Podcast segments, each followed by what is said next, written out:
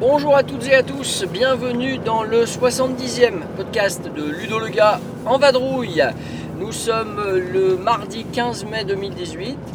Aujourd'hui, je vais vous parler du sujet suivant les jeux dont le thème fait qu'on les garde.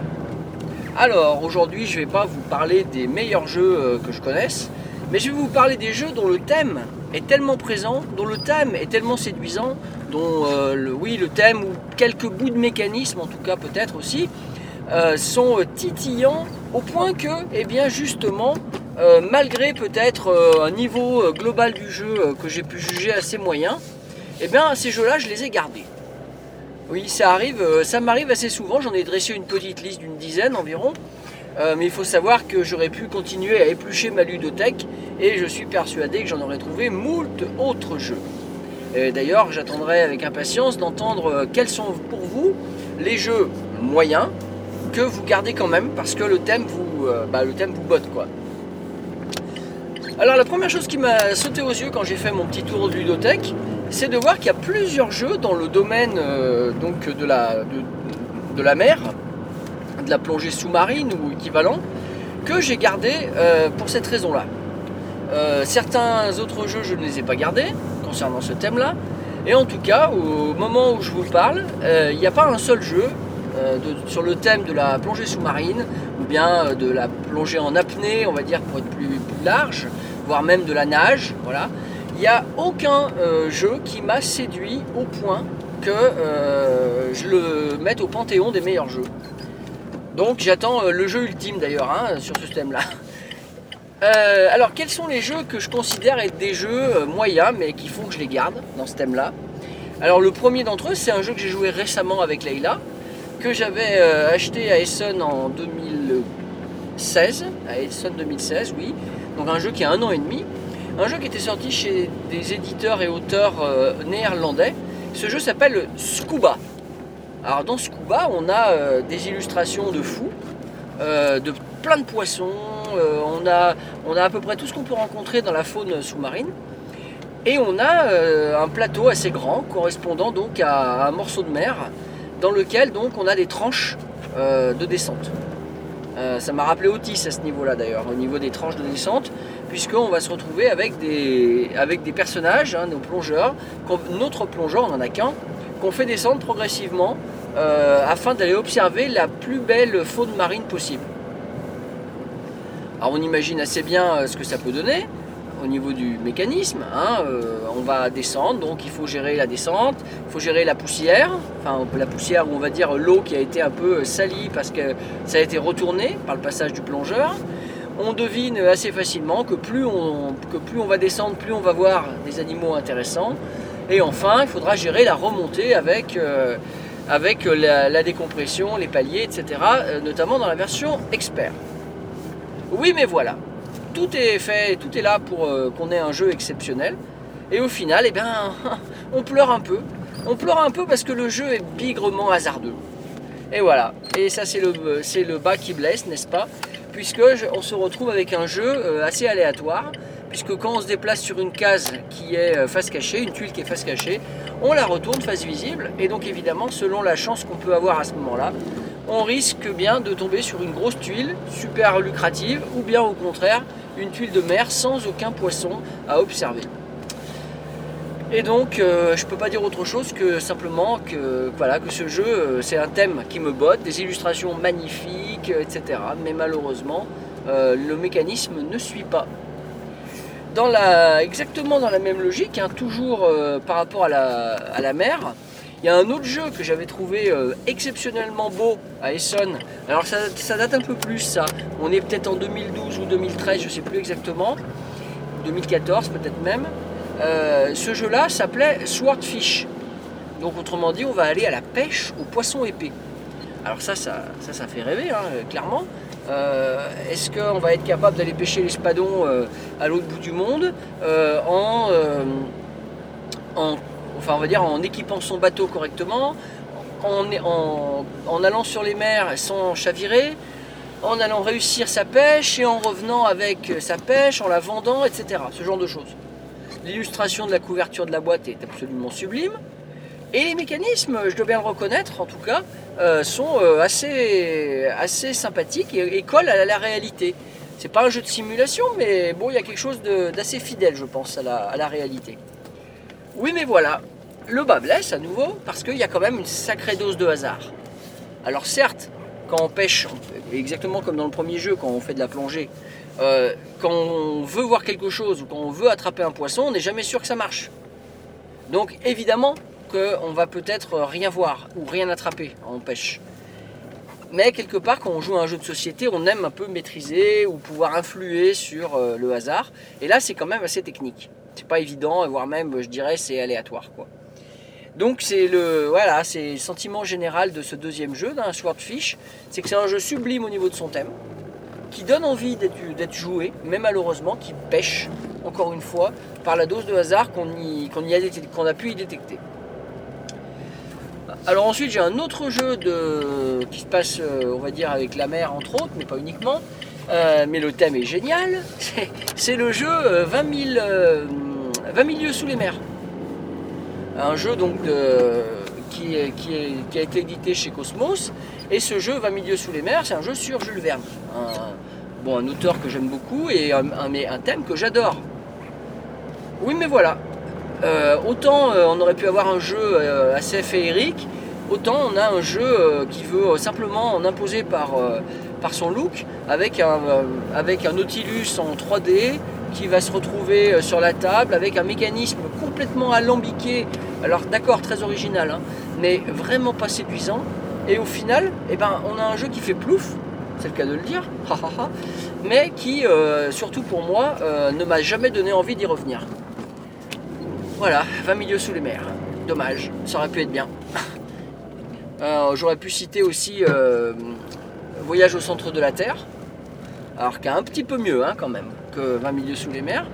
Euh, Voyage au centre de la Terre, donc un autre jeu basé sur l'univers de Jules Verne et qui, nous fait passer donc différentes étapes hein, qu'on a dans le roman. Et là, on retrouve le thème à nouveau. On a des illustrations sublimes, mais c'est quand même pas folichon, folichon. Même si celui-là, je pense que je le ressortirai un jour. Euh, J'aurais pu vous citer encore Laguna, mais euh, je le ferai pas. Euh, J'aurais pu euh, peut-être vous en citer d'autres, toujours sur le même, euh, thème. Mais je vais m'arrêter là pour les jeux de plongée ou les jeux sous la mer. Alors ensuite, euh, un peu plus en vrac, on a euh, quelques jeux d'exploration que j'ai trouvé euh, superbes au niveau de leur thème, mais qui malheureusement pêchent encore une fois au niveau mécanique. Alors on a un jeu de Knizia, et oui, une fois n'est pas coutume. On a le jeu Africa. Alors Africa, euh, c'est un jeu euh, qui se déroule en Afrique, quelle surprise. Et on va avoir donc des tuiles face cachée, des petits jetons ronds, avec des animaux en général au dos, répartis aléatoirement sur une map.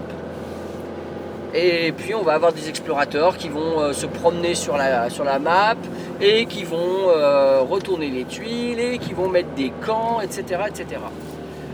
Séduisant, mais vous me voyez arriver avec mes gros sabots, encore une fois, même si la boîte est superbe, même si euh, j'adore euh, la, savane africaine, malheureusement, euh, bah voilà, le jeu est aléatoire.